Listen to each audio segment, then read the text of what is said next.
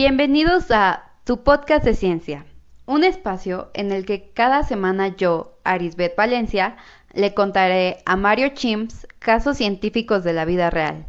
Hoy les voy a contar acerca de un síndrome muy peculiar, notorio y sobresaliente que se ha ganado su lugar en tu podcast de ciencia. Comenzamos.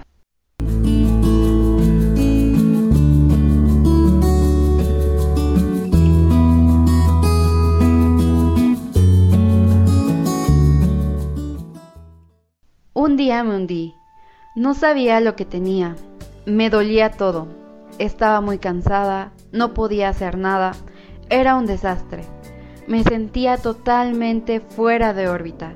Cuando me dieron el diagnóstico, quedé muy sorprendida. Nunca había escuchado hablar de esta enfermedad.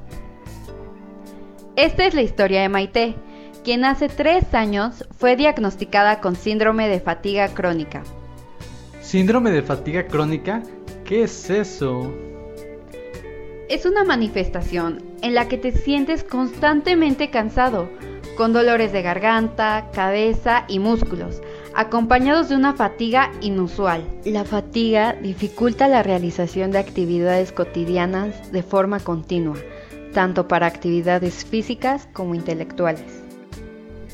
Pero eso nos pasa a todos. El cansancio es normal, ¿no? Claro, todos nos sentimos cansados después de un día lleno de actividades intensas, pero cuando el cansancio no desaparece después de dormir bien y los demás síntomas duran más de seis meses, seguramente estamos hablando de síndrome de fatiga crónica. Insisto, no te confundas. Despertar con sueño después de una noche viendo películas no significa que tengas síndrome de fatiga crónica. Un criterio diagnóstico clave es que el cansancio persista durante mínimo 6 meses. ¿Y por qué me puede dar síndrome de fatiga crónica? Las causas precisas de este síndrome no se conocen todavía, aunque Mónica Faro y su grupo de investigación del Consorcio Sanitario de Terraza en Barcelona encontraron que hay algunos factores de predisposición. Ellos mencionan que el síndrome se desarrolla por las interacciones entre los procesos psicológicos y los sistemas neurológicos, inmunológico y endocrino, ya que se ha demostrado que los pacientes con síndrome de fatiga crónica presentan altos niveles de estrés y cortisol, ansiedad, infecciones virales previas en algunos casos y modificaciones del sistema inmunológico. Según el doctor Gutiérrez Soriano, académico de la Facultad de Medicina de la UNAM, uno de los desafíos en el tratamiento de este síndrome es la dificultad de diagnóstico, ya que no existen pruebas analíticas, de imagen o genéticas. Los médicos se basan en los signos y síntomas que describen los pacientes. ¿Y alguien está haciendo algo para mejorar el diagnóstico? Claro, investigadores en varias partes del mundo están trabajando para encontrar un marcador biológico que sirva de diagnóstico, así como los mecanismos corporales internos para tener pista de una cura. O sea, ¿tampoco hay una cura?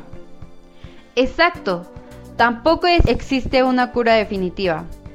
A las personas que lo padecen solamente se les intenta reducir los síntomas más molestos, el tratamiento suele combinar medicamentos para el dolor, antidepresivos y terapias de relajación y apoyo emocional.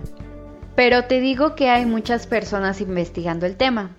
Recientemente, científicos de la Universidad Griffith en Australia descubrieron que hay deterioro cerebral en personas con síndrome de fatiga crónica, específicamente en el fascículo frontooccipital. Esta región conecta redes de control cognitivo, atención, procesamiento de lenguaje y memoria de trabajo, por lo que los síntomas del síndrome podrían explicarse por dicho deterioro cerebral. Órale, ¿y qué tan común es el síndrome? Afecta a todo el mundo y a todos los grupos de edades, aunque es mucho más frecuente en mujeres que en hombres. De hecho, 10 veces más frecuente, principalmente entre los 20 y 40 años de edad. La incidencia es difícil de estimar, dado que muchas personas no son diagnosticadas, pero con los datos de casos registrados en los hospitales y clínicas de todo el mundo, se calcula que entre el 0.3% y el 0.4% de la población padece síndrome de fatiga crónica, según la Organización Mundial de la Salud. Esto tiene un gran impacto tanto en la economía personal y la de los países. Entonces, es algo serio.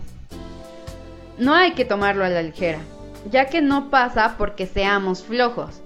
Recuerda que padecer síndrome de fatiga crónica limita la capacidad de realizar labores cotidianas, repercutiendo en la vida laboral, académica y social de los pacientes.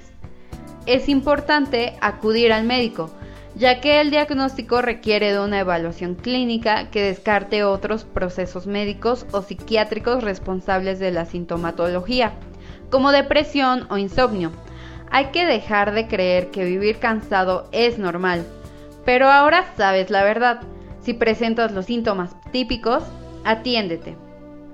Esto fue tu podcast de ciencia con Arisbet Valencia y Mario Chims. Hasta la próxima.